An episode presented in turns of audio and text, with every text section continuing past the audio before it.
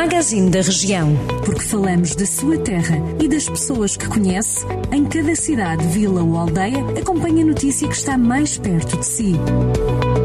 Magazine da Região. Edição de Ricardo Ferreira. No início deste magazine da região desta terça-feira, a notícia de que cerca de 20 trabalhadores da Comava antiga Avi Pronto em Viseu foram dispensados. A empresa de abate e transformação de aves, situada junto à A25, alega falta de matéria-prima e também uma reorganização do serviço que implicou o fecho do matadouro. Em declarações ao Jornal do Centro, o sindicalista Avelino Mesquita, do Sindicato dos Trabalhadores da Agricultura e das Indústrias da Alimentação, considera estranha a medida da empresa e acrescenta que os trabalhadores não estão de acordo com as alterações realizadas. Fonte da Comav nega que tenha havido despedimentos de pessoas com contrato e esclarece que informou os funcionários de que vai ser necessário concentrar as equipas na função de desmancha e embalagem de aves. O viticultor de São João da Pesqueira, Feliciano Amaral, assume-se como candidato à direção da Casa do Douro. O também militar da GNR, natural de Ervedosa do Douro, em São João da Pesqueira, justifica a candidatura independente pelo movimento Viticultores Dorienses porque quer defender uma Casa do Douro forte e pública que represente todos os viticultores e lembra que a história demonstra que é a melhor salvaguarda, especialmente nos momentos de crise. As tradicionais festas da cidade de Mangual deste ano não se vão realizar.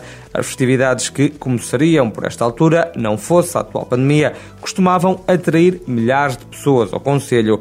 No entanto, por causa do novo coronavírus, a Câmara Municipal de Mangualde decidiu alterar a programação cultural que decorria este verão com iniciativas como o Rotunda às 6. Em Sinfãs, a Câmara Municipal vai lançar a campanha Sabores do Douro, Sinfãs tem. Segundo a autarquia, a iniciativa visa promover e incentivar o consumo de produtos locais, assim como o recurso a mercados de proximidade e a circuitos curtos.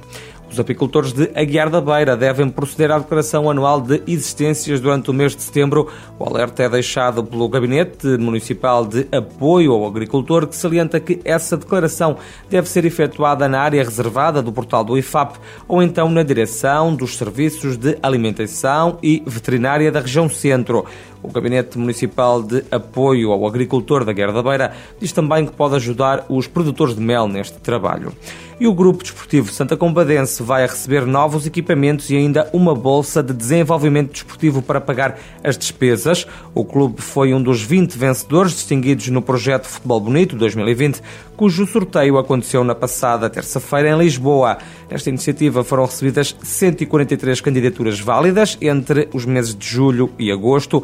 A entrega dos equipamentos aos clubes vencedores arranca já esta terça-feira, 1 de setembro, e termina a 14 de setembro. Vai ser feita pelo ex-jogador de futebol Simão Sabrosa, que é embaixador deste projeto Futebol Bonito.